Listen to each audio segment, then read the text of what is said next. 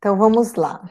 Eu acredito que, não sei se todos estavam aqui na semana passada, eu vou, é, no capítulo nós vamos falar, é o capítulo 5, que, que, que o título é Lutas pelo Evangelho. É um capítulo bem importante que ele fala de algumas dificuldades que, né, que, que os, esses primeiros cristãos encontraram para que é, solidificar é, o, é, alguém está tentando. Bem, deixa eu liberar, que um negócio aqui. Para solidificar todo o todo o aprendizado, toda a boa nova que Jesus tinha é, trazido. O Juliano ele está viajando, Gil Maria, então é, pode ser que ele não consiga entrar. E aí a semana passada a gente percebe que no primeiro cap logo na primeira é, primeiro parágrafo, Emmanuel nos traz uma informação sobre o Manahem. Eu vou repetir aqui novamente, porque eu acho importante, porque já fica também registrado no YouTube, e quem perdeu a semana passada pode é, acompanhar aqui. Eu fiz um, uma breve pesquisa sobre Manahem, é, que está, né, isso é, o Saulo nos traz em Atos dos, Saulo não, Paulo em Atos dos Apóstolos, no capítulo 13, versículo 3, ele faz uma, uma menção sobre é, quando eles receberam a instrução, o que eles chamam de Espírito Santo, né, da espiritualidade, sobre a, a jornada de Paulo e Barnabé, sobre a, a expansão do cristianismo, de novas, eh, de, de abrir novas igrejas, recordando que essas pessoas, eh, a igreja de Antioquia, onde estava se passando toda essa problemática, ela era uma igreja que havia surgido devido a, a o êxodo que teve mesmo dos, dos cristãos quando, é, devido à perseguição do próprio Saulo, na época, né, a perseguição do, do, do judaísmo, né, do, do farisaísmo, a, aos judeus, aos cristãos. Então, eles acabaram, a grande maioria, inclusive Barnabé e esse próprio Manahem, eles acabaram indo para Antioquia e fundando essa igreja. E aí, na pesquisa, eles falam que Manahem ele era um dos mestres da igreja de Antioquia. E é engraçado que a gente não, não escuta, né? A gente não, não, tem mais nenhum tipo de informação posterior, nem antes, sobre essa pessoa. E aqui eles falam mesmo que pouco se sabe da vida de Manahem. Ele é dito ser um daqueles que, que tinha, então, ele tinha uma, uma comunhão muito grande com a espiritualidade, ele sofria essas influências, ele era uma dessas pessoas da igreja de Antioquia que que, que né, é, tinha essa comunhão com a espiritualidade, com esses servidores do Cristo do Alto.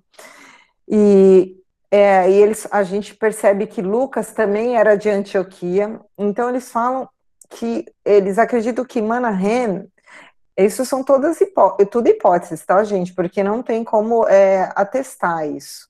Ele era um também profeta da, da igreja de Antioquia. E e a informação importante é que Manahem, ele era provavelmente um irmão adotivo de, de Herodes, né, que era o administrador naquela época da Galileia, né? Herodes, quem não sabe, é, é, na época lá, é, o império ele foi dividido em quatro partes, né? E a Galileia, uma outra região, ficou ali para a administração de Herodes. Enfim, tudo isso para falar que Manahem ele é mencionado de uma forma breve aqui e que e não existem muitas informações mesmo. Ele era o irmão, é, existem é, do, de Herodes Antipas, tá? Não filho adotivo, é, filho de Herodes o Grande e irmão adotivo de Herodes Antipas. Então vamos entrar no capítulo, finalmente. E uma, uma, uma coisa importante que hoje eu estudando lá, tem nada a ver com a obra, mas a obra se mistura e eu percebo que cada vez mais Paulo ele vai se costurando e entrando na minha vida, assim, se mostrando muito presente, né? Eu estou fazendo uma, uma faculdade de filosofia e eu estou estudando sobre o dualismo religioso e está falando sobre é, sobre é, o período do, da Reforma Protestante. E é, neste momento eles estavam falando dos primeiros filósofos, e um deles é, que é considerado o primeiro filósofo, é, no caso cristão, religioso, é Paulo de Tarso e João Evangelista, eles são os considerados assim os primeiros filósofos. E, e aí nesse capítulo eles falam que as perseguições sobre os é, da, da, política religiosa aos cristãos, elas perduraram, não sei se vocês sabem, até o ano de 395 depois de Cristo. Então, olha só, a gente tem a, a, precisão aqui de quando começou, né, com Paulo, com Saulo ainda, e duraram 395 anos as perseguições aos cristãos. Então, vamos lá para o capítulo. Paulo e Barnabé retornam de Antioquia. E aí eles foram eh, para Antioquia, né? E eles foram recebidos com grande júbilo. Então lembra que eles foram viajar para alguns lugares na Grécia, eh, alguns outros lugares na Europa, para fundar algumas igrejas. E, e, eles percebem que, eh, mesmo com tanta alegria que eles estavam sendo recebidos, começaram a ter alguns problemas que estavam que tinha dominado a igreja de Jerusalém, agora estava dominando Antioquia as discussões sobre a circuncisão, né, já dividia opiniões ali dos chefes, dos responsáveis pelas igre pela igreja de Antioquia. Relembrando né, da importância que era a circuncisão para o povo judeu. A circuncisão, ela representava a aliança, a primeira aliança entre o povo judeu com Deus. Então, tinha uma importância muito, tinha um peso muito forte. E aí Emmanuel nos fala assim: os próprios chefes mais eminentes estavam divididos pelas afirmativas dogmáticas. Tão alto grau atingiram os descrimes que as vozes do Espírito Santo não mais se manifestavam. Então, assim, né? Começa a ter problema, começa a ter conflito é, é dentro de um lugar que é para onde a, o amor deveria reinar, é óbvio que a espiritualidade do alto, por conta da condição mental né, das pessoas que estão ali, não consegue mais se manifestar. E aí eles falam assim: Manahem, cujos esforços da igreja, na igreja eram indispensáveis, mantinha-se à distância em vista das discussões estéreis e venenosas. Eu acho, eu, Emmanuel não jogou isso assim para nada, né? A gente percebe que o Manahem, ele era uma pessoa diferenciada. Né? Ele não, apesar de estar tá ali no meio, né, dessa, de, de, convivendo com essas pessoas que estavam no conflito, ele se mantinha distante. Então a gente percebe uma serenidade muito grande nessa figura. Os irmãos achavam-se extremamente confusos. Uns eram partidários da circuncisão obrigatória, outros se batiam pela independência irrestrita do evangelho. Eminentemente preocupado, o pregador tarecense observou as polêmicas furiosas a respeito do, dos alimentos puros e impuros. Então, assim, além disso, começou a polêmica toda. É, existe no, no antigo, no, nos livros antigos, no Velho Testamento, um livro que se chama Levídico, que é onde vem todas as leis né, judaicas, o que o que o, o que, que o, o, o, o, judeu precisa fazer e seguir. Então, um deles era esses alimentos puros e impuros. E aí, quando Emmanuel fala aqui para gente sobre as pelas afirmativas dogmáticas, eu trouxe, achei importante trazer aqui o que, que é dogma. Né? Muita gente confunde dogma com doutrina.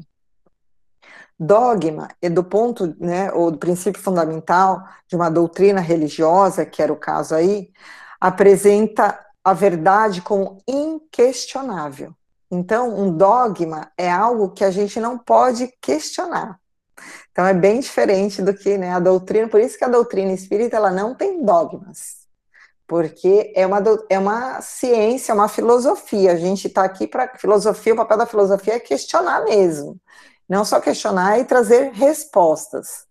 Então, é algo que tem que ser aceito por aqueles que professam, independente de concordar ou não. Pode ser até um, um a, a, não que a filosofia não tenha dogmas, existem é, é, braços da filosofia que são carregados de dogmas, como também braços políticos, né, são carregados de dogmas e da religião.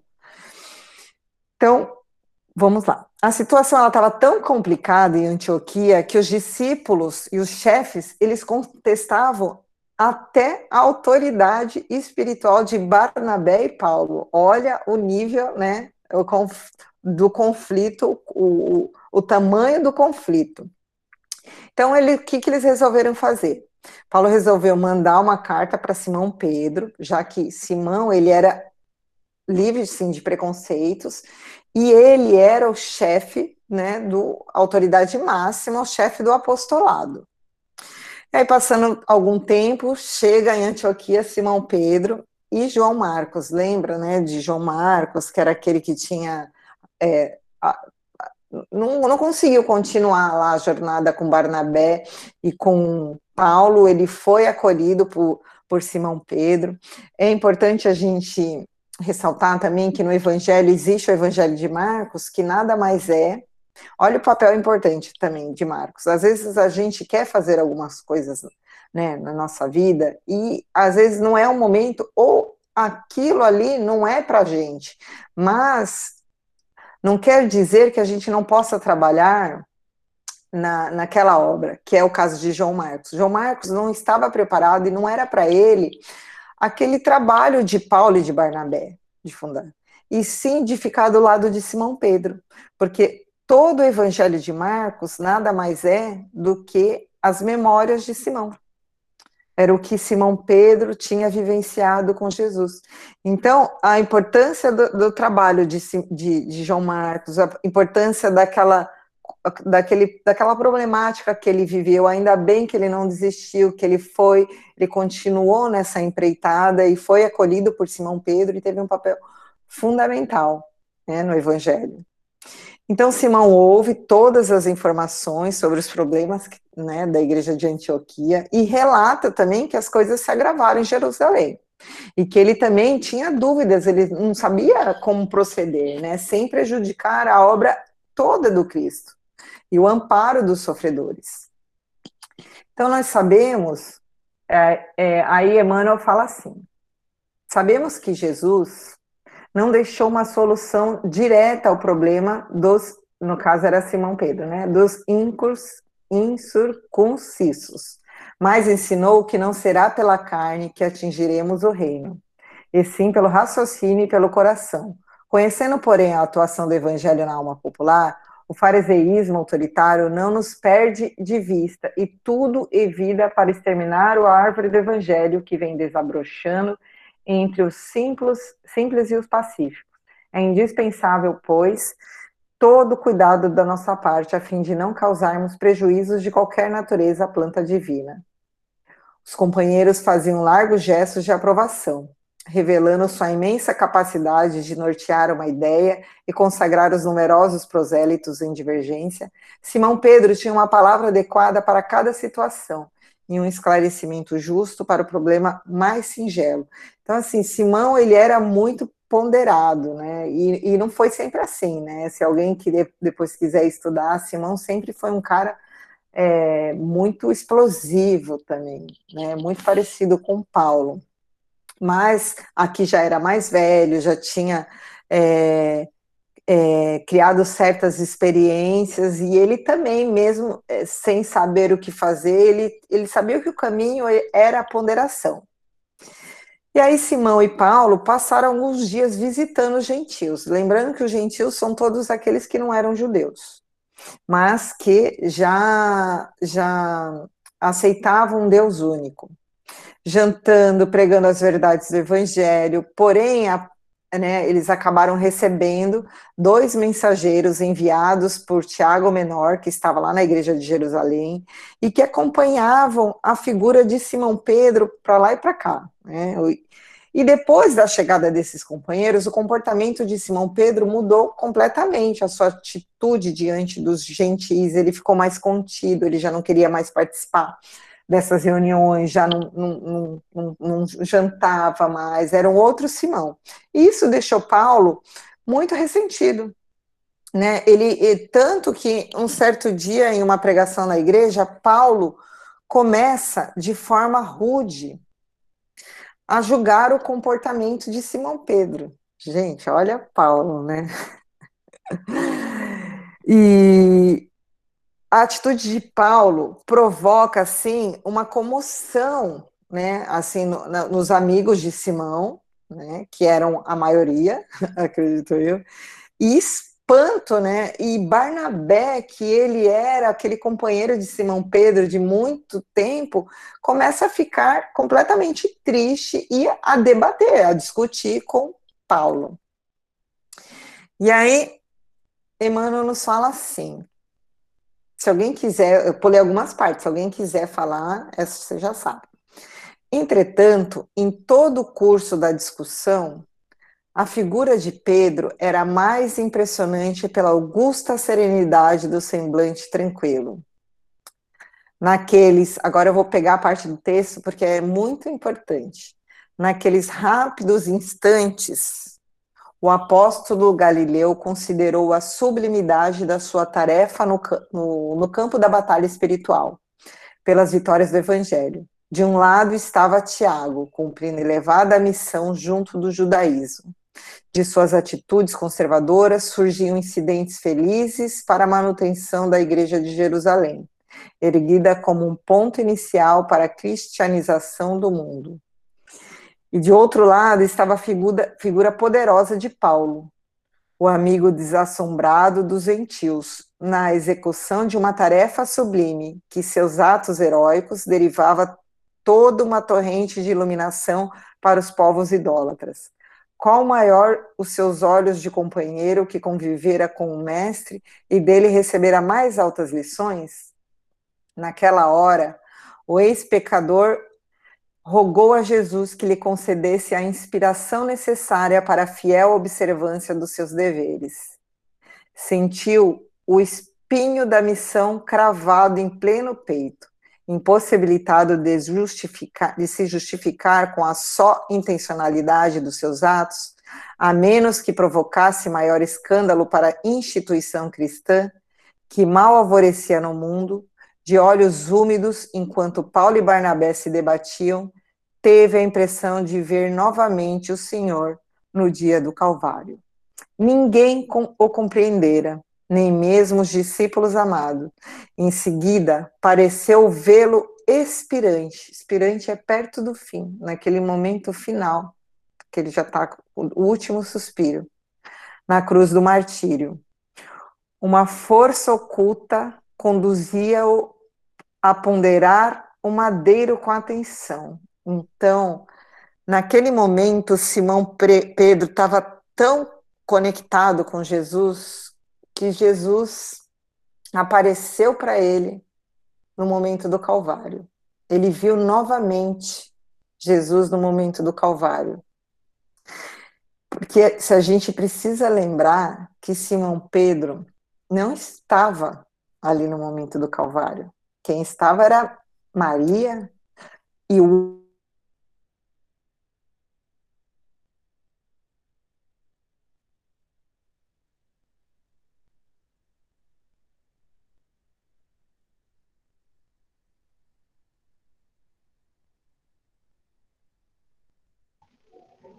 A Rita travou ou foi só aqui para mim?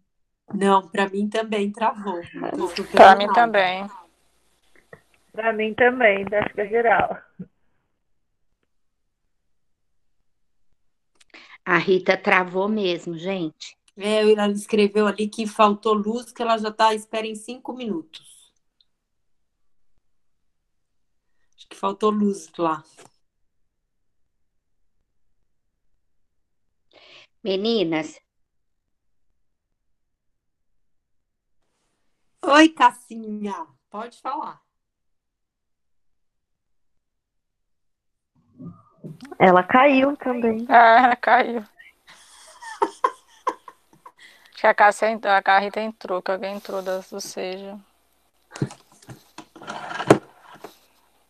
Já pensou a gente ter que a gente conversar do livro? O que, que a gente entendeu? Ai, meu Deus do céu. Meninas, olha, vocês avisem a Rita que eu vou sair porque eu vou substituir o Ives numa aula dele, tá? Tá bom, Beijo. beijo. Tchau, tchau. Saudade, Ju. Solta.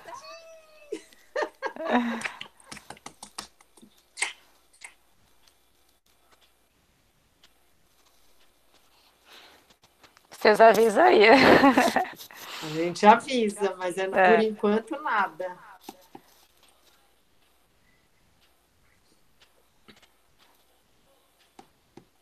Ela manda alguma coisa na, no WhatsApp, não? Será? É, Ela falou que acabou luz na casa dela. Ah, ó, tá voltando. Ela já voltou. Oiê, faltou energia do nada. Vamos lá. Deu um pum, fez um estouro e acabou. Vamos lá. Então, recordando que Simão Pedro, ele não vivenciou essa, essa, esse momento do Calvário de Jesus. Né? Não só ele, nem o, só o João Evangelista que estava ali é, acudindo Maria. Então, o Cristo apareceu nesse momento aí, mostrando para ele, né, que a gente vai ver um pouquinho mais, a força, e principalmente que Emmanuel nos fala assim, que uma força oculta, uma força, Jesus o conduzia a ponderar o madeiro, ou seja, a cruz, com atenção. A cruz do Cristo parecia-lhe agora um símbolo perfeito de equilíbrio, né? Então, duas madeiras, né? É... Ah, tá bom.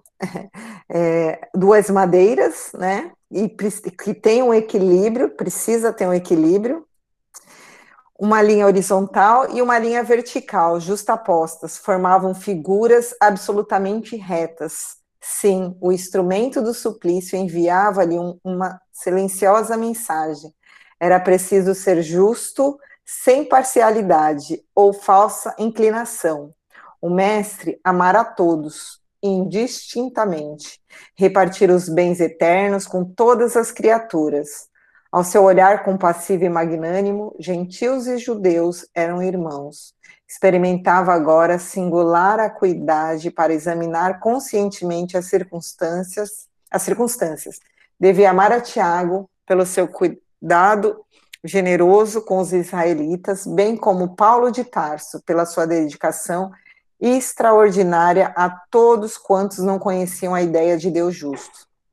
O ex-pescador de Carfanaum notou que a maioria da assembleia lhe dirigia curiosos olhares. Os companheiros de Jerusalém deixavam perceber cólera íntima na extrema palidez do rosto.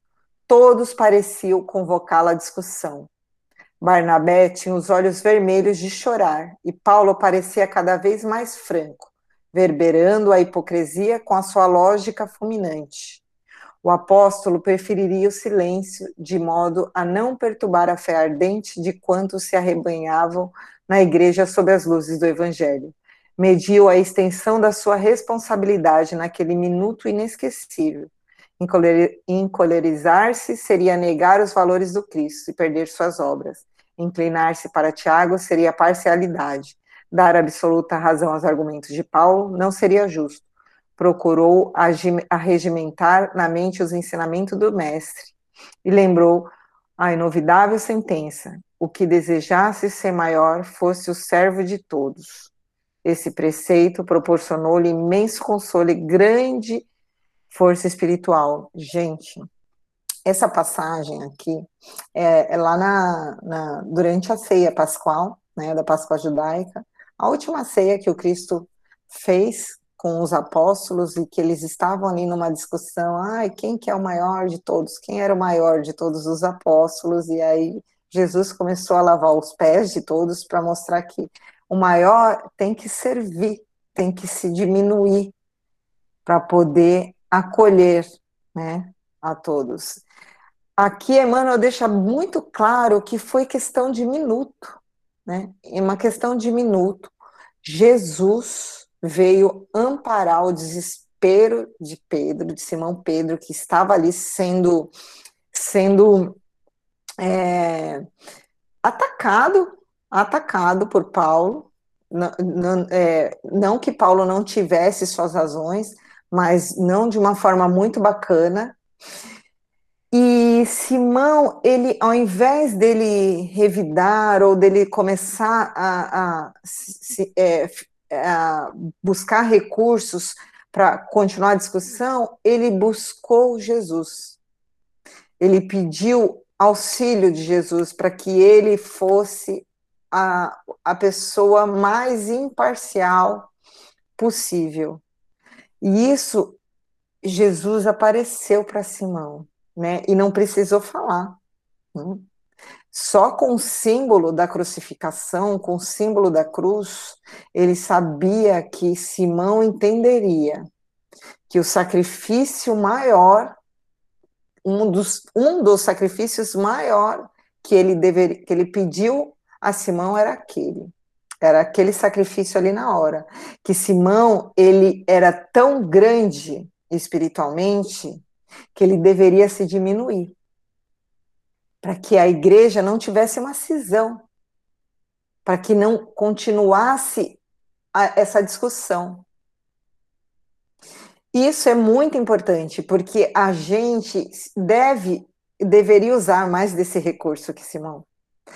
É óbvio que o Cristo não vai mostrar um símbolo que a gente não vai entender. Eles, a espiritualidade vai utilizar recursos que a gente tem capacidade de compreensão. Para Simão, esse recurso foi porque ele tinha a capacidade de, de interpretar qual era a mensagem que Jesus queria lhe dar se nós, antes de tomássemos as nossas decisões, usássemos desse recurso, decisões não as banais do dia a dia, mas as decisões sérias, as importantes, as, principalmente as decisões que nos deixam desconfortável, como era essa situação de Simão.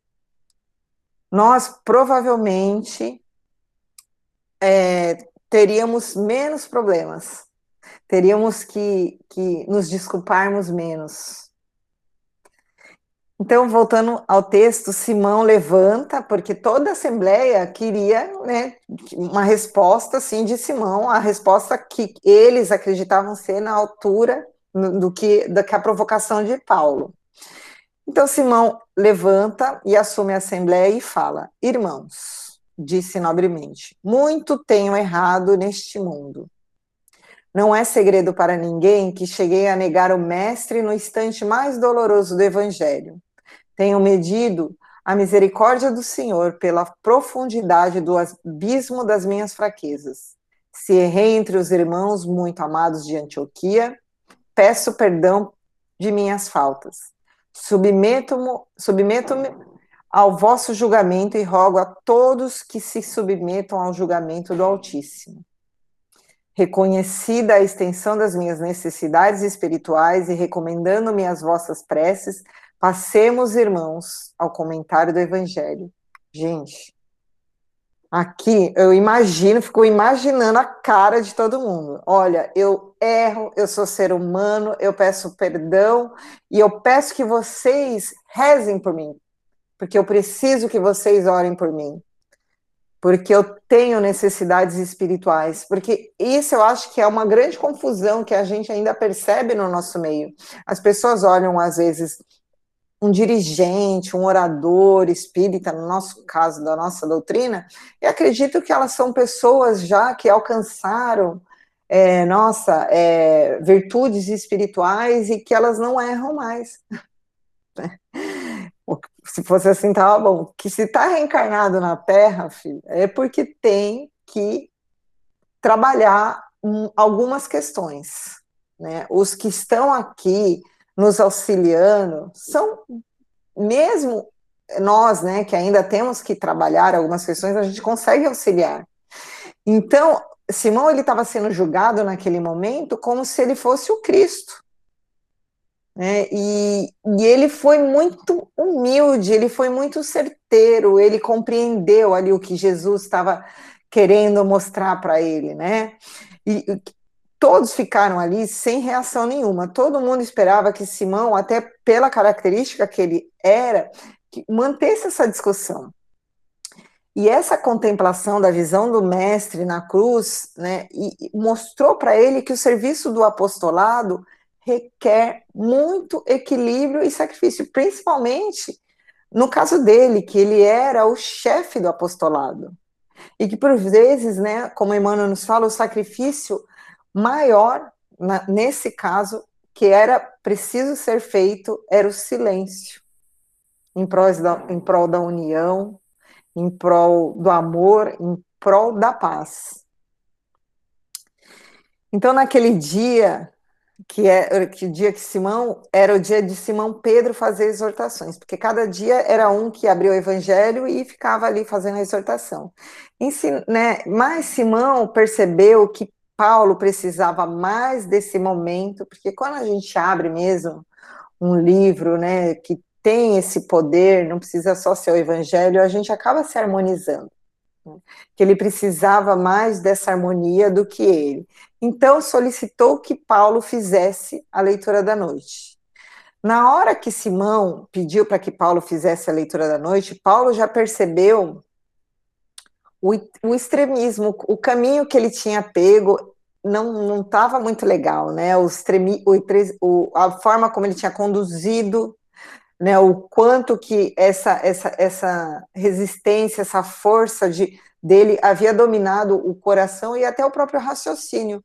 Ele percebeu o quanto ele tinha ali julgado Simão, Pedro.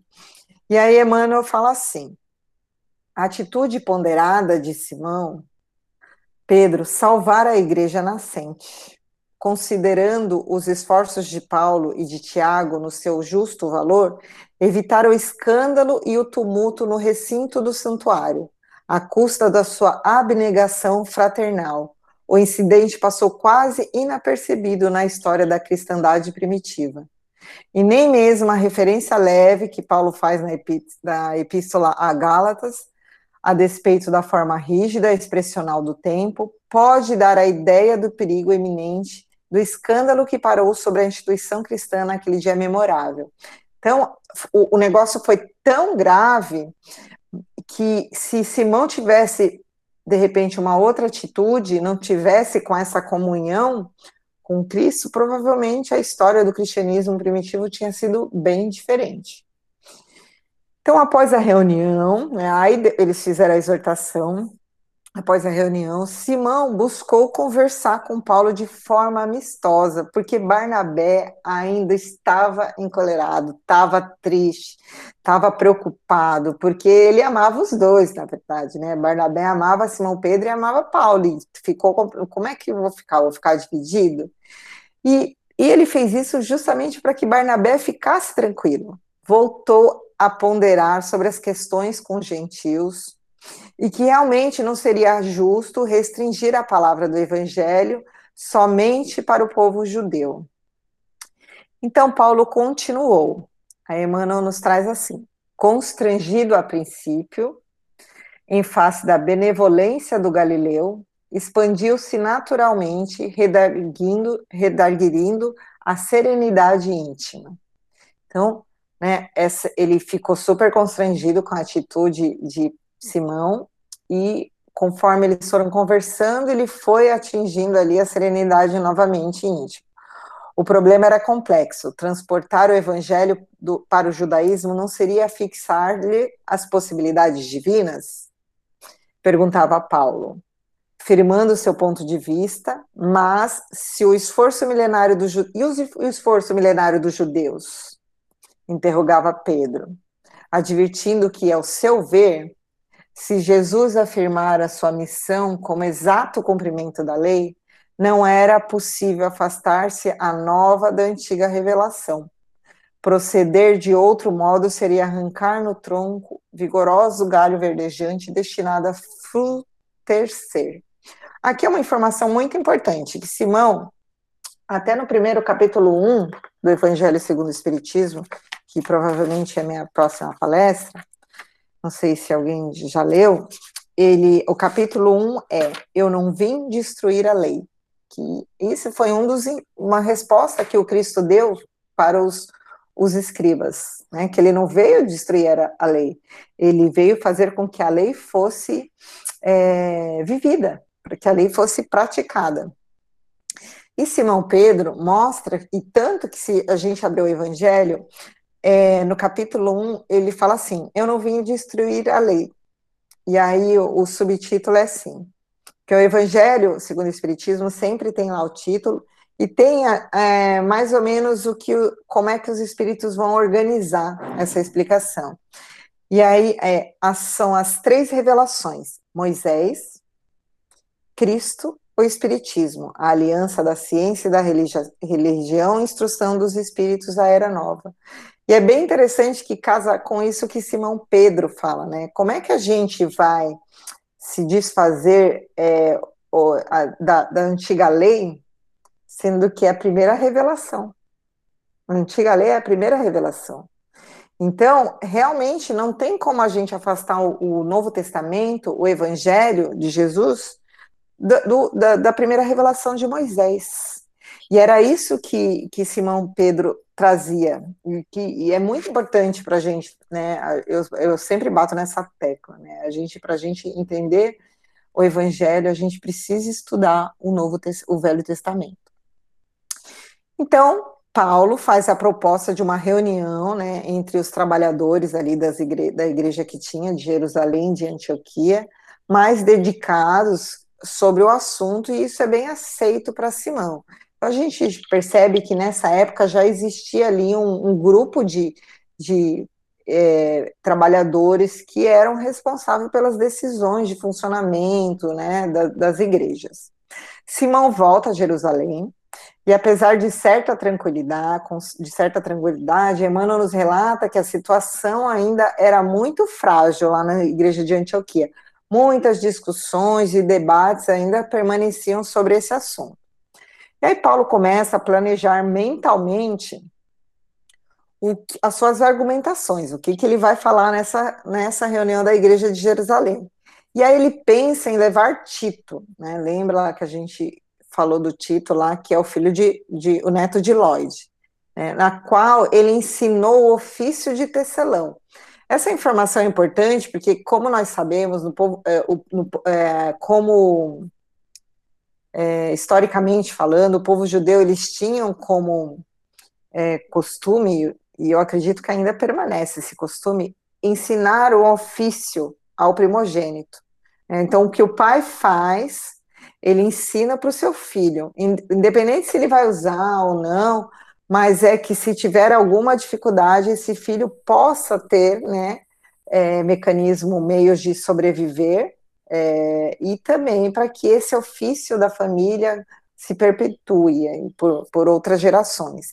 Então a gente percebe aqui a importância de Tito para Paulo. Paulo considerava Tito como um filho, ele acreditava que Tito seria o expoente do poder renovador do evangelho, porque ele era ainda muito jovem, né? E ele tinha, naquele capítulo que o Ju fez, ele, Emmanuel fala que Paulo ele se admirava como é que Tito, pelas reflexões profundas que Tito fazia do evangelho, da capacidade reflexiva de, de interpretação que ele tinha. Então, Paulo recebe a convocação e faz novamente as promessas ao povo gentil, né, que ele vai conseguir se com que parem com essa perseguição, com essa história da circuncisão e tal. E vai com Barnabé e Tito para Jerusalém. Chegando lá, Emmanuel relata das mudanças que já tinham que estavam na, que estava na casa no caminho, inclusive física, né? Tinha ganhado uma ampliação, mas o que chamou mais atenção, tanto de Paulo como de Barnabé, foram as mudanças de Tiago menor. Ele aparentava, assim, nas suas exortações, um mestre da igreja, né, da igreja não, da sinagoga de Jerusalém, né, do templo, com características físicas e, e hábitos farisaicos. Parecia um sacerdote do templo, além de que lá tinham novos trabalhadores que não passaram assim uma boa impressão para Barnabé e para Paulo. Então a gente percebe que tinha já assim um grupo de judeus mais ortodoxos, vamos dizer assim, mais fortes, é, presente nessa equipe de trabalhador aí ativo da Casa do Caminho. Aí deu uma confusãozinha ali, né? Como vocês leram, acredito, entre Paulo e Tiago. E porque Tiago ele não aceitava a participação na assembleia de alguém, de ninguém que não fosse circuncisado, e Tito não era. Né? Tito ele era um gentil. E, que no, e o que nós precisamos é... Peraí. Ah, por que que é, Tiago, é, além da aliança com Deus, é, questionava isso? Porque é, Tito não tinha, é, na visão dele, não tinha mesmo, provavelmente, isso a gente não sabe, conhecimento das antigas leis. Ele não era judeu, provavelmente ele não uh, tinha lido né, o, o, Velho Testamento. Então, como é que ele ia ter essa interpretação clara do Evangelho? Era esse, esse ponto, era nesse, nessa questão que Tiago se, se pegava. Então, Simão propõe, coitado do Tito, a gente imagina o sofrimento dele, ainda mais naquela época. A circuncisão de Tito, imagina, é, para o dia seguinte, antes da Assembleia, para que ele, né, porque é, simbolicamente ele faria ali uma aliança com Deus, mesmo não tendo o conhecimento do, do Velho Testamento.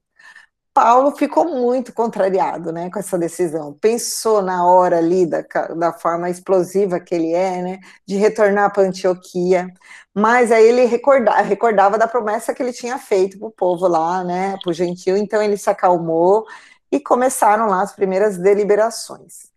Emmanuel nos relata que os pedidos que, todos eram escutados, todos os pedidos eram escutados por Simão Pedro, sem interrupções, com muita paciência, com exceção das propostas, aí vieram um monte de propostas e veio uma lá bem absurda, que era de submeter o evangelho de Jesus aos livros dos profetas. Então, eles queriam rebaixar, né, a, a, o Cristo como somente um profeta e não como o Messias. E aí é óbvio que Simão Ponderado não aceitou. Após o encerramento do primeiro dia, Paulo demonstrou a Simão toda a sua indignação né, com a proposta de Tito, e Simão ponderou. Emmanuel nos fala assim: Mas que vem ser tão pequena concessão? Interrogava o apóstolo de Carfanaum, sempre afável, em face do que pretendemos realizar. Precisamos do ambiente pacífico para esclarecer o problema da obrigatoriedade da circuncisão. Não firmastes compromissos com gentilismo de Antioquia? E aí Paulo recordou a promessa que fizera né, aos irmãos e concordou. Sim, é verdade.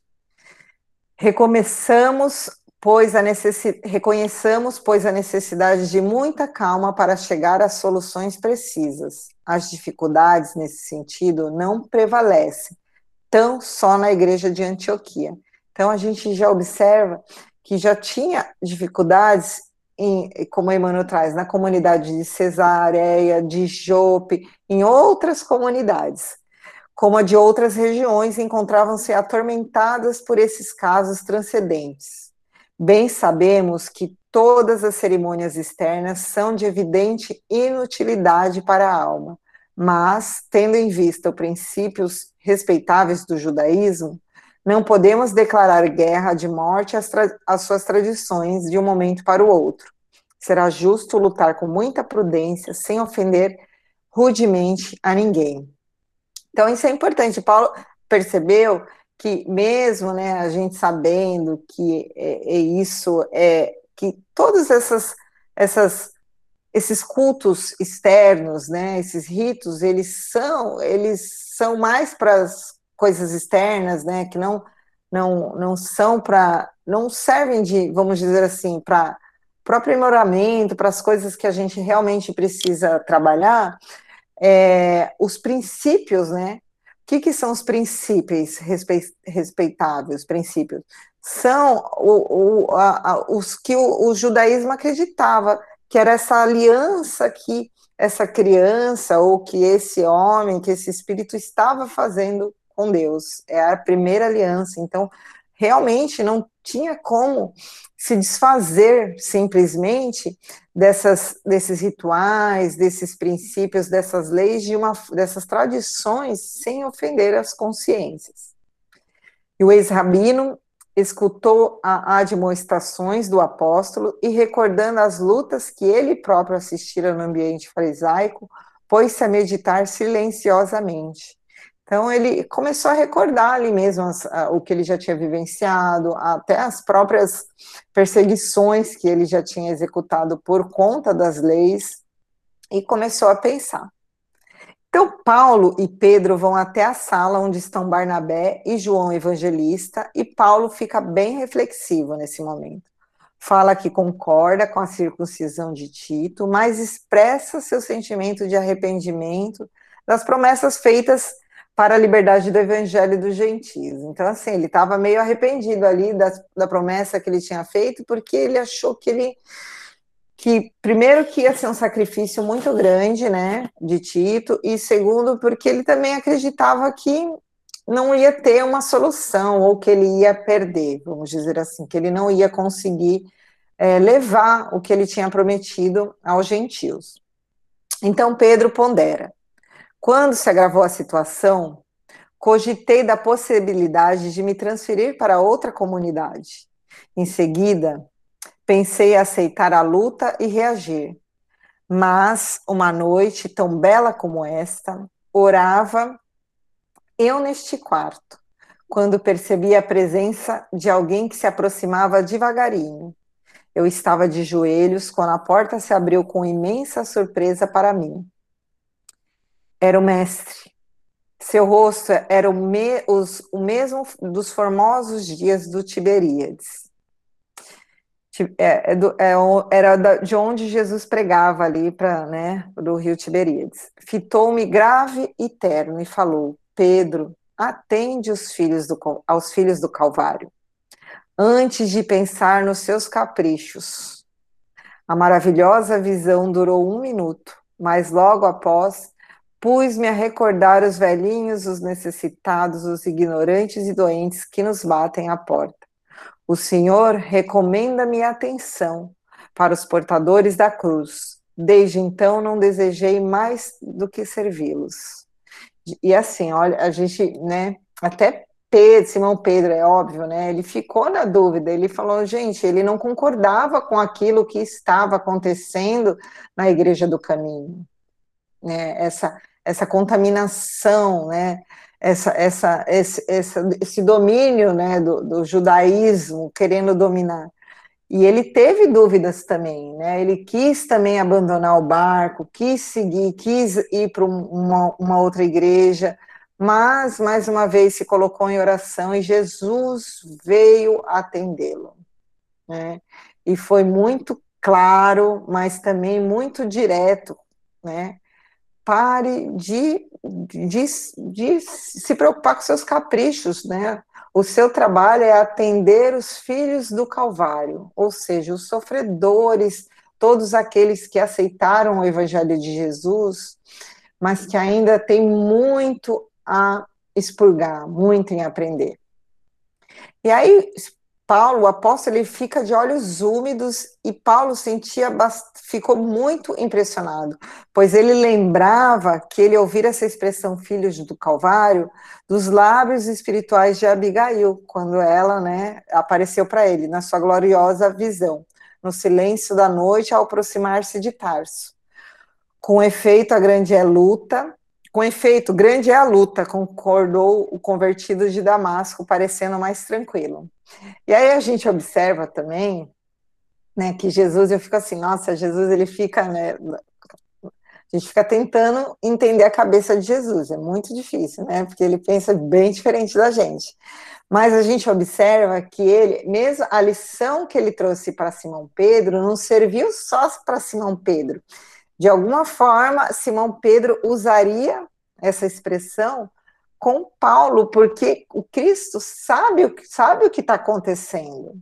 E ele sabia que filhos do Calvário de alguma forma, é, é, atingiria o, o, o coração de Paulo, faria com que Paulo se aquietasse, que Paulo compreendesse a, a necessidade que é de renunciar às suas, não convicções, mas às suas, às suas necessidades para continuar nessa obra que, né, do, do cristianismo. E aí Pedro explica a Paulo o porquê de manter as boas é, relações né, com, com, os fariseus, que além dos problemas políticos, né, que, que, que eram eles eram dependentes financeiramente. Então, se a gente for observar, é, a, a, essa ligação que Tiago menor mantinha com os fariseus, ele, elas que auxiliavam na manutenção da casa do caminho, porque essas pessoas que elas eram atendidas lá, e elas não, não tinham recursos, né? Apesar da casa ter assim algumas formas de, de fonte de renda, elas não tinham, ela não tinha recursos para alimentar, para acolher, para dar, para sustentar esse monte de, de gente. E aí Paulo sugere novos empreendimentos, né, que, é, que é muito bem aceito a todos, e, e a proposta é de angariar fundos para a Casa do Caminho, e além e começar a fundar outras igrejas, para que a Casa do Caminho, aos poucos, para que o cristianismo fosse se libertando dessa, dessa necessidade de, de, de flexibilizar algumas coisas por conta dessa dependência financeira que tinha com o judaísmo. E aí ele fala assim: provaríamos nosso desinteresse, é porque Pedro ele ficou muito preocupado, né? Como é que a gente vai fazer isso? Porque até o momento é, não, se, não era pedido nenhum tipo de ajuda, nada. Vocês lembram lendo os outros capítulos. E aí é, Paulo, é, Pedro ficava muito preocupado como é que ah, não, não vincular isso com para que a igreja não tivesse um, uma imagem ruim, lembrando que era uma doutrina que estava iniciando, né? E aí Paulo fala assim: provaríamos o nosso desinteresse pessoal, vivendo à custa dos nossos esforços, e recolheríamos as dádivas por toda parte, conscientes de que temos trabalhado pelo Cristo. Será justo também pedirmos por amor ao Cristo. A coleta viria estabelecer a liberdade do Evangelho em Jerusalém, porque representaria o material indispensável a edificações definitivas do plano trabalho remunerador. Por quê? A preocupação de Paulo, que a gente precisa, que precisa ficar bem claro aqui, não é que Paulo não queria mais saber de nada do judaísmo, não é nada disso. Ele tinha uma preocupação muito forte e que é muito, é, que a gente dá para entender, de que é, com relação aos ensinamentos do Evangelho, por conta dessa dependência financeira do juda, dos fariseus, é, as pregações na Igreja do Caminho, em algumas outras igrejas, elas já estavam com interpretações completamente equivocadas, com interpretações que eram feitas para agradar aos olhos dos fariseus. E, e, e, Paulo ele queria essa libertação do evangelho, ou seja, ele queria que as interpretações tivessem uma dimensão de, diferenciada, de uma forma espiritual, para que, que que a mensagem da boa nova chegasse de forma limpa, sem essas interferências a, a esses gentios, a, a, essas pessoas que estavam conhecendo agora a doutrina de, do Cristo, né, o Evangelho de Jesus.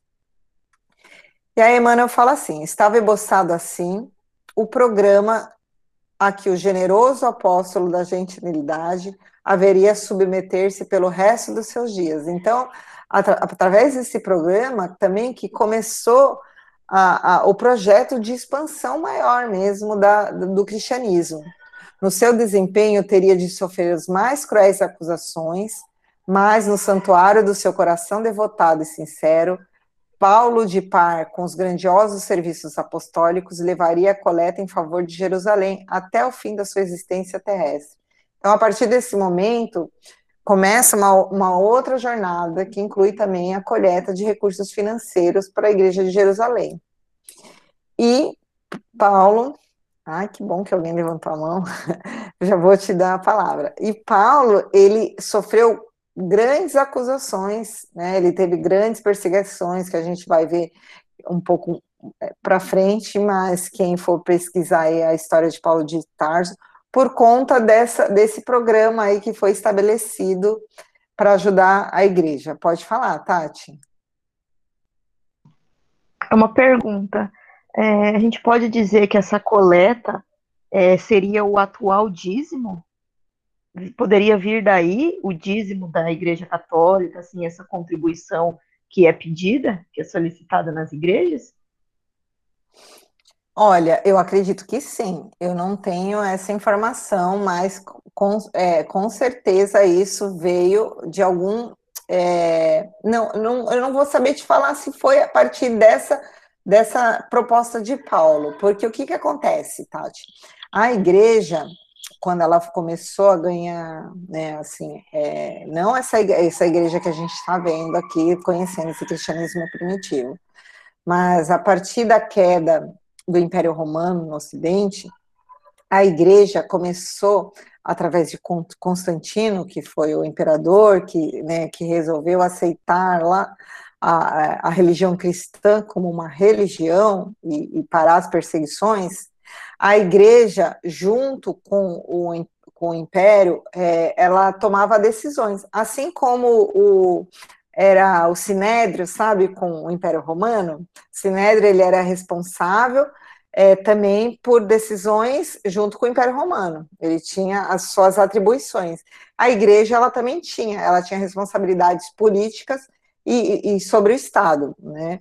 E ela e passando esse tempo aí do Império da do, do, período do Império Romano, da queda, no período medieval, a igreja ela era respons ela, ela pregava, a igreja católica, ela, católica não, porque ainda não tinha separação, ela pregava que, na época lá do período feudal, que o homem, ele não poderia é, ficar rico, né, é, fazer poupança, vamos dizer assim.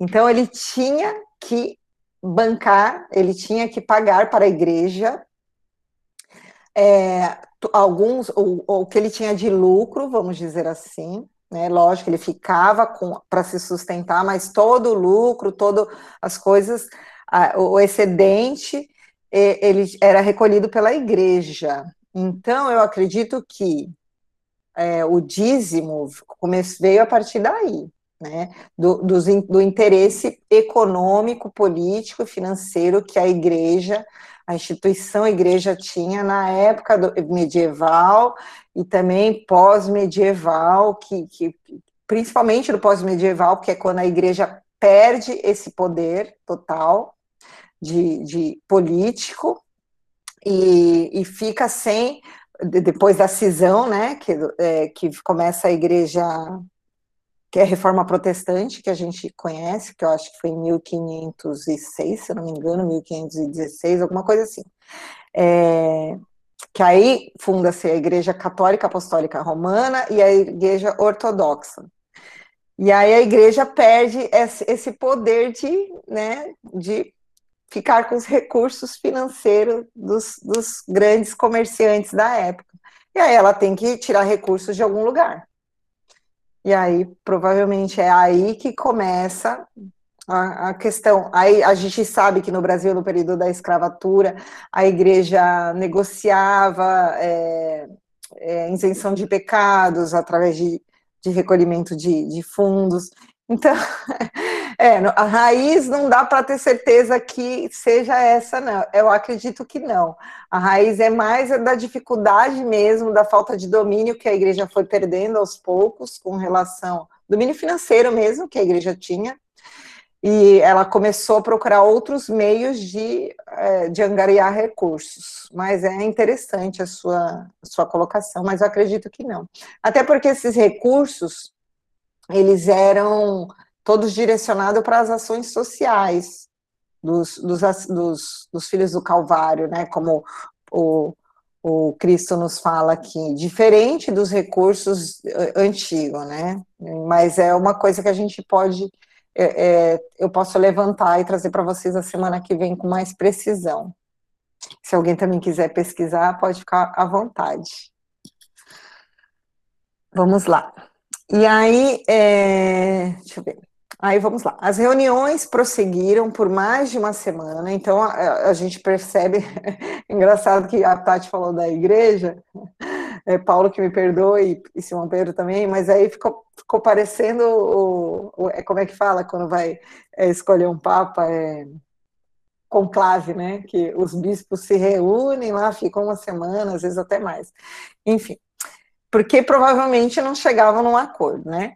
Paulo, sentindo-se muito contrariado com a situação de Tito, pediu que Barnabé falasse seu nome. Então, ele assim, ele estava tão é, agoniado, e, e, olha só, aqui também a gente já percebe que ele estava mais ponderado, né? Ele não queria, ele sabia que ele não estava em condições emocionais para falar, porque era ele que iria falar. Só que ele estava assim tão envolvido emocionalmente por conta do Tito, que para ele era como filho, que ele pediu, não, Barnabé, eu prefiro que você defenda a proposta, que era a proposta de Paulo, mas ele estava né, perturbadinho. E aí nós percebemos que já, ele já vinha né, é, num, tentando, buscando um, um equilíbrio emocional. E aí tem as ponderações de Tito que causam comoção em todos, inclusive em Tiago menor, que abraçou mais de uma vez, né? Tito.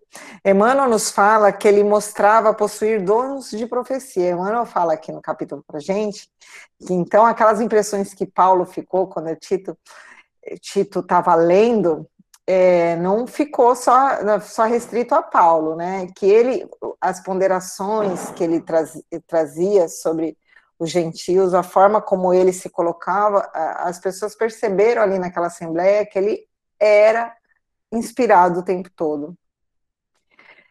Então vamos lá. E aí Emmanuel fala assim: quando o ex-pescador reconheceu que as divergências prosseguiriam indefinidamente, levantou-se e pediu-se a palavra, fazendo a generosa e sábia exortação de que nós conhecemos em, em, em Atos dos Apóstolos, está lá.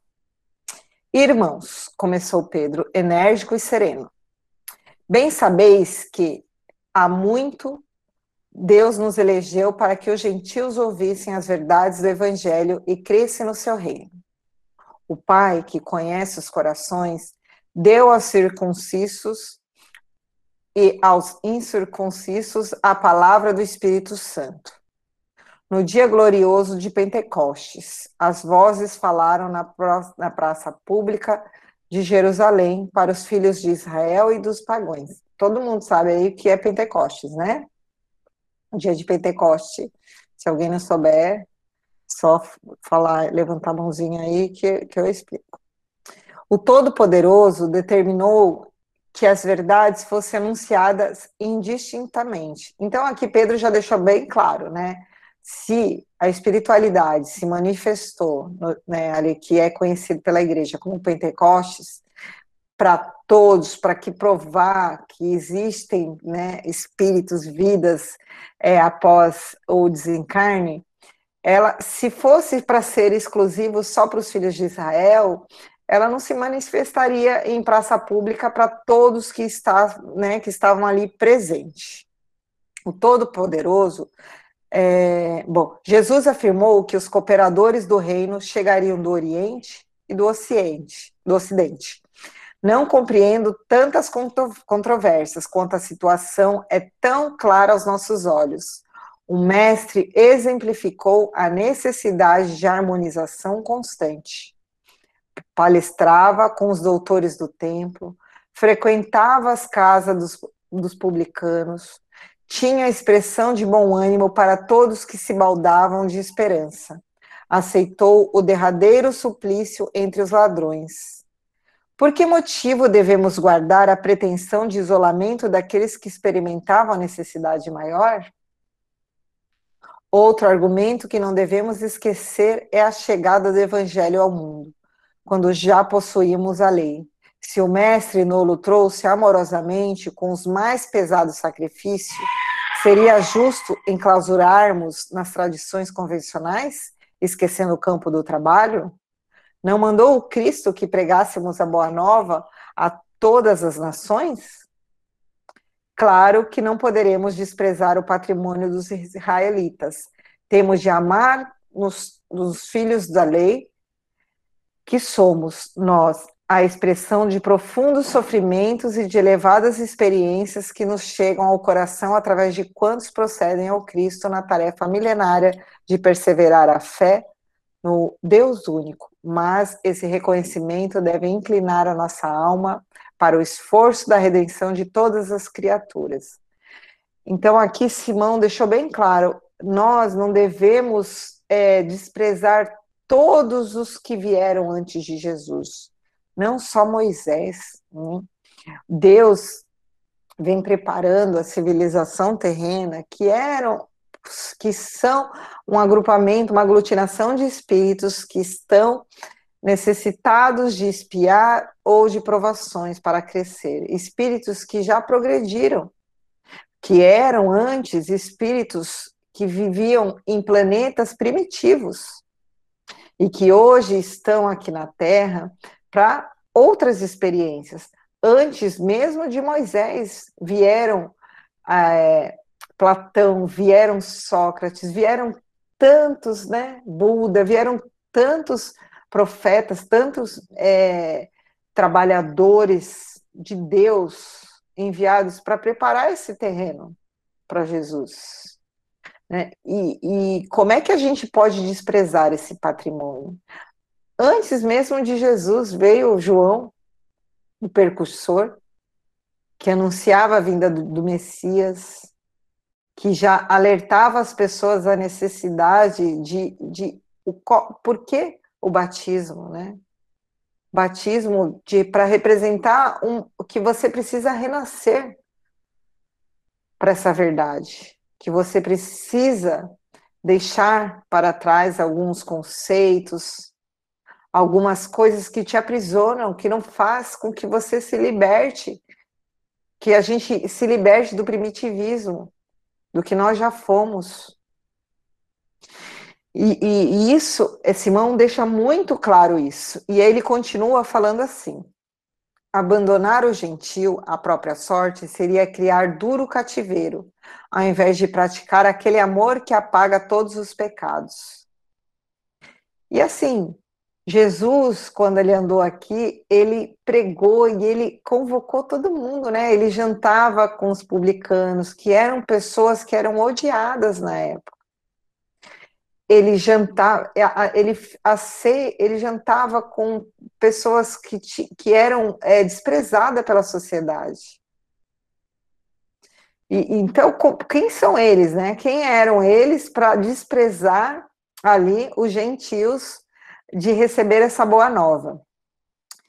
E pelo fato de muito compreendermos os judeus e de muito estimarmos os preceitos divinos, que precisamos estabelecer a melhor fraternidade com o gentil, convertendo em elemento de frutificação divina. Cremos que Deus nos purifica o coração pela fé e não pelas ordenanças do mundo. Se hoje rendemos graças pelo triunfo glorioso do Evangelho, que instituiu a nossa liberdade, como impor aos novos discípulos um jugo que intimamente não podemos suportar? Né? Todos eram adultos. Como impor para os adultos esse sacrifício? Gente, não tinha anestesia de fazer a circuncisão, se era uma coisa que muitos deles não suportariam. Supõe, então, que a circuncisão não deva constituir ato obrigatório para quantos se convertam ao amor de Jesus Cristo, e creio que só nos salvaremos pelo fator divino do Mestre, estendido generosamente a nós e a eles também. E aí é, é, é muito inspirado, né, esse apelo de Simão Pedro porque ele mostra, né, além, com sutileza, que não são esses, né, esses ritos externos e que eles também, se eles tivessem, ele faz com que a Assembleia reflita qual que seria o comportamento e deles se eles estivessem no lugar do gentio. Né? Amar o outro como a si, a si mesmo, né? O Cristo sempre é, nos falou esse mandamento. E como a gente, né, a gente ama o outro, uma das formas é se colocando no lugar do outro. Como é que, se eu fosse judeu e tivesse que passar pela circuncisão, como é que eu reagiria? É, e que, como é que a conversão do amor a Jesus é pela misericórdia que ele tem ainda das nossas limitações. E que isso se estendia a eles também. Simão deixou muito claro isso. Então, depois né, desse apelo super inspirado de Simão Pedro, e após dois pedidos ali de Tiago, que Tiago fez dois pedidos, e se viu completamente sozinho nas argumentações, pois a maioria ali da Assembleia havia concordado com Simão Pedro. As reuniões se encerraram. E aí, Simão Pedro fala das preocupações com estudos evangélicos de Antioquia e designa dois irmãos para ajudar Paulo na empreitada nova, porque assim, Simão ficou assim, Paulo vai é, sair, Barnabé também vai fazer essa empreitada, e quem que vai ficar na igreja de Antioquia? Precisava ficar uma pessoa que tinha é, é, esse conhecimento. A gente observa aqui que todos os esses é, vamos dizer assim, mestres, mestres não, essas, esses líderes das igrejas que eram fundadas, todos eles eram conhecedores profundos do Velho Testamento. Eram ex-judeus, pessoas que haviam não só, é, não eram somente judeus os que iriam na sinagoga para fazer as suas preces, para rituais, não. A gente percebe que eram pessoas que eles eram estudiosos das leis, né? Então tinha Paulo, tinha Simão Pedro, Barnabé, que a gente percebe, já, já trouxe aqui que ele provavelmente foi um, um aluno de Gamaliel também, assim como Paulo. Então a gente percebe a preocupação de, de que eles tinham de manter a interpretação da Boa Nova nas mãos dessa, ou sobre os olhos dessas pessoas que elas tinham mais cabedal intelectual, informativo e capacidade mesmo de interpretação. E aí ele designa dois irmãos né, nessa empreitada para conseguir fundos, que era Silas e Barzabás. Barnabé foi para a casa de Maria Marcos, né, que era irmã dele, e Paulo ficou na igreja para estudar. Emmanuel faz uma observação que é bem importante. Ele nos informa que durante todo esse período, lembra que a, só a Assembleia durou uma semana. Eles chegaram uns dois, três dias antes. Paulo ele não saiu da casa do caminho. Ele estava em Jerusalém e ele se manteve na casa do caminho. Ele não queria, ele ainda não se sentia melhor preparado emocionalmente e até espiritualmente para defrontar o seu passado tão tumultuado. E aí todos retornam para Antioquia, inclusive João Marcos. E aí Paulo informa as conquistas, né, faz uma reunião, fala da, da conquista e também dos planos futuros, que é, obviamente, aprovado por todos. E aí tem aquele momento de tensão entre Barnabé e Paulo, pois Barnabé insistia que Paulo de levar João Marcos novamente para a missão. E aí Paulo fala assim. Aí Paulo já foi mais ponderado. Minha intuição, né, então ele já fa ele não fala que é a opinião dele, ele já fala que é a intuição, ele foi bem esperto. Nesse sentido, é diversa da tua. Quase sempre, Barnabé, a amizade a Deus é incompatível com a amizade do mundo. Levantando-nos para a execução fiel do dever, as noções do mundo se levantam contra nós. Parecemos maus e ingratos, mas ouve-me. Ninguém encontrará fechadas as portas da oportunidade, porque é o Todo-Poderoso que não las abre. A ocasião é a mesma para todos, mas os campos devem ser diferentes. No trabalho propriamente humano, as experiências podem ser renovadas todos os dias. Isto é justo, mas considero que no serviço do Pai, se interrompemos a tarefa começada, é sinal de que ainda não temos toda a experiência indispensáveis ao homem completo. Então, aqui ele estava ponderando por que, que ele não concordava levar João Marcos, e de uma forma bem sensata, como eu já tinha até mencionado lá no começo, que ainda ele não estava né, completo, ou cada um na obra de Jesus, e até mesmo isso serve para nós, tem uma tarefa. Né? Às vezes você quer, ah, eu quero ser isso, eu quero fazer aquilo, eu quero trabalhar, mas às vezes as, você não está preparado para isso, ou sua tarefa é outra, que às vezes nos seus olhos parece ser uma tarefa é, boba, né, pequena, mas todo trabalho exige o trabalhador preparado. E aí ele completa. Se a criatura ainda não sabe todas as noções mais nobres, ou seja, não tem ainda as virtudes relativas à vida e deveres terrestres, como consagrar-se com êxito no serviço divino? Ele era ainda muito imaturo, né? A gente, ele estava ali em torno de 18, 19 anos. Naturalmente que não podemos ajuizar se, se este ou aquele já terminou o curso das suas demonstrações humanas e que de hoje por diante esteja apto ao serviço do Evangelho, porque neste particular cada um se revelará por si. Creio mesmo que o teu sobrinho atingirá essa posição com mais algumas lutas. Nós, entretanto, somos forçados a considerar que não vamos tentar uma experiência, mais um testemunho, compreendes a diferença? Então ele fala assim, com muita ponderação, que é óbvio que eles não estão no papel de julgar quem está preparado, quem não tem experiência ou não, mas que ele ainda precisava de testemunhar alguma coisa, passar ainda mais alguma coisa para esse serviço que era proposto nesse momento.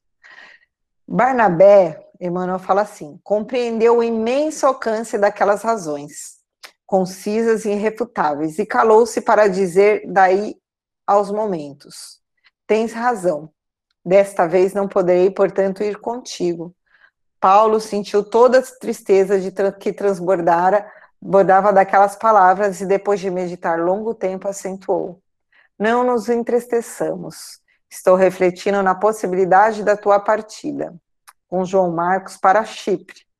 Ele encontraria ali um campo adequado aos trabalhos que lhe são necessários e, ao mesmo tempo, cuidaria da organização que fundamos na ilha. Dentro desse plano, continuaríamos em cooperação perfeita, mesmo que no que se refere à coleta para a Igreja de Jerusalém.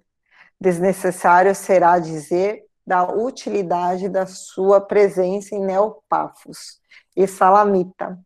Quanto a mim, tomaria Silas internamente-me pelo Tauro, e a igreja de Antioquia ficará sob a cooperação de Barzabás e Tito.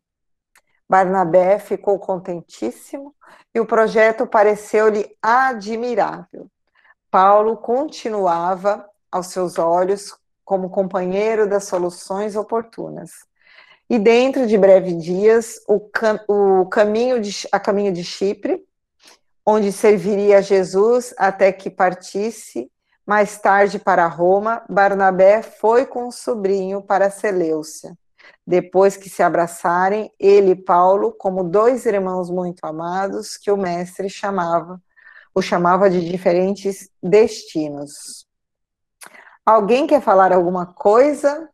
Porque eu já terminei. Esse é um capítulo mais curto e eu gostaria de verdade escutar se vocês têm algumas alguma informação a ponderar. A gente obes, obes, obes, pode falar, Camila. Pode falar, Camila. Oi.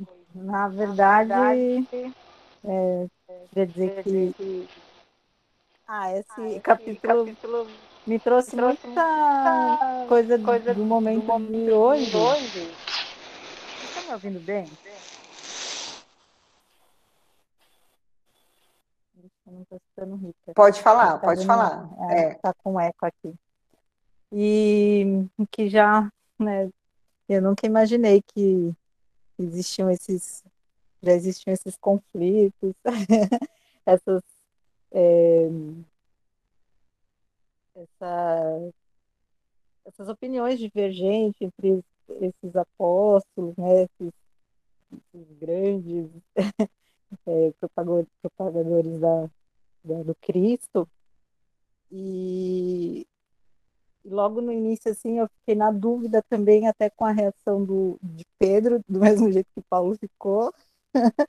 Fiquei, nossa, mas por que, que ele agindo dessa forma, né? Porque quando ele começou a negar os convites, né, dos, dos, lugares onde estavam os gentios e tal. E aí eu fui entendendo até, na verdade, no, no início que ele teve aquela meio aquela explosão, falou daquele jeito, expôs Pedro, né, na frente de todos lá. E, e aí ele foi tomando de uma outra forma, e, e como tudo terminou, né? E, na verdade, Pedro acabou tendo todas as informações e todas as orientações do Cristo. Que, de uma certa forma, eu eu tô lendo o capítulo semana, né? Tô, tô acompanhando pela semana, eu não li o livro todo. Mas eu vi que eh, de uma forma o Tiago, né, ficou ficou totalmente né, se colocou numa situação assim de que ele realmente não estava eh, não estava agindo de uma forma tão eh, do, do jeito que o Cristo mesmo colocou, né, para nós assim de que para acolher a todos. e aí me veio, me surgiu assim a, a pergunta. É, hoje, nos dias de hoje, a gente entende, a gente sabe que os judeus eles entendem que não entendem o Cristo como o, o, grande profeta, né? O grande profeta não, o mestre, né? Que veio é, e o prometido. E será que já não foi desde essa época, porque eles começaram meio que querer limitar só para os judeus, né? De alguma forma, de que só os circuncisos, e querendo colocar um, alguns dogmas já nesse, nesse, início assim, da, do cristianismo, já não foi nesse momento que foi meio que separando, né? Essa, essa essa, a, é, o cristianismo do, do, judaísmo. Eu acredito que tenha sido a partir de, logo nesse início. É, eu entendia, na verdade, que, tinha, isso tinha acontecido logo na, na época da, do Calvário, que Jesus foi crucificado. Eu, eu não tinha muito entendimento para mim, aí que tinha acontecido meio. Eu acreditei, eu, eu achava que o que o cristianismo tinha surgido daí e que aí os judeus meio que se isolaram, mas não, ainda tinha muito, né, estava ainda aquela, naquele início entre judeus, gentios, não tinha ainda essa, essa separação, vai, vamos colocar entre aspas, de, de, de crenças, de fé, não de crença, de fé. Eu acredito que foi já nessa, nesse começo aí. Não sei se estou falando besteira. É, só respondendo a pergunta de Camila, a Ivani também levantou a mão. É, não, a separação sempre teve, né? Tanto que na sinagoga sempre teve o lugar dos judeus e os gentios ficavam num pátio separado. É, é, então, na verdade, onde tem, é, onde os homens comandam, sempre vai ter separação. E, e voltando lá para a mensagem de Jesus, eu não vim destruir a lei, eu vim fazer com que a lei seja é, executada, era justamente isso. Jesus, ele não veio aqui e não fundou nenhum tipo de religião. Quem fundou religião for, foram os homens imperfeitos como nós. O Cristo não veio falando que ele queria que a partir de agora a gente é, fundasse igreja e montasse uma, uma nova religião. Não, ele veio como Messias né, que era que alguns profetas já haviam trazido essa informação, como Isaías, é, entre outros, porém o povo judeu não o reconheceu como Messias. Mas a separação já, já havia há muito tempo, né? O povo judeu foi um dos povos, dos primeiros povos a aceitar um Deus único. E mesmo os gentios, é, alguns gentios já comungando dessa, dessa mesma é, concordância, eles não eram aceitos é, em todos os lugares como o povo escolhido. Né? Então, o problema, se a gente for discutir isso, né, o problema começa com a história do povo escolhido, a interpretação equivocada da mensagem é, do alto. É, é, Ivani, você quer falar ou levantou sem querer? Oi, Rita, desculpa, levantei sem querer. Ah, não tem problema. Gilmaria, pode falar? Maria, pode falar. Não, só queria perguntar, é, você quando estava falando em batismo, por que Jesus quis se batizar? Na verdade, ele não, é, o João Batista, né, é, ele estava nesse processo de fazer com que todos se batizassem para receber a, a boa nova o novo, o, o, o Messias.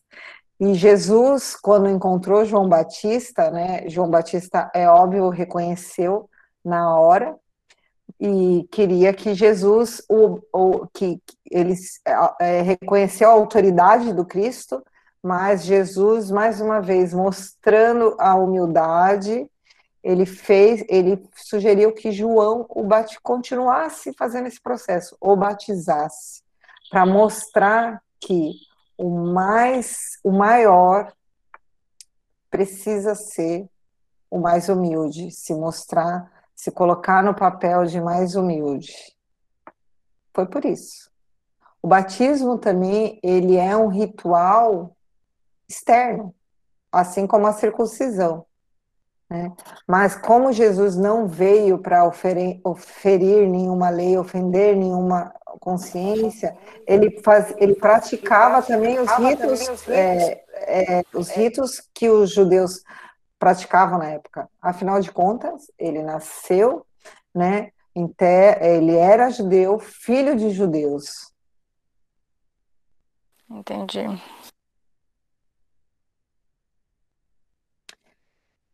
Mais alguém quer falar alguma coisa?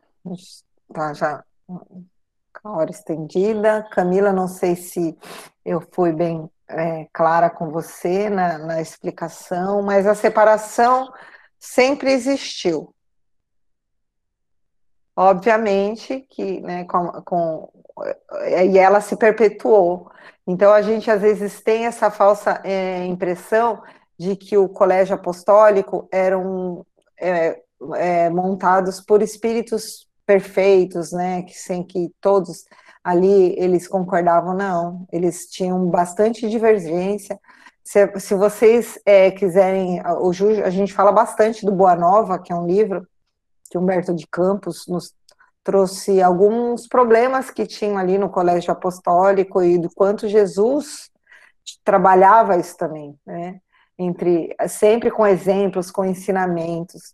Então, os, os, apóstolos, eles eram espíritos que tinham já, com certeza, um pouquinho mais de clareza do que os outros naquela época, mas também que tinham limitações, como nós, né, tinham muitas limitações, alguns. Um ou outro já estava ali um pouquinho mais na frente, mas na sua grande maioria tinham grandes limitações.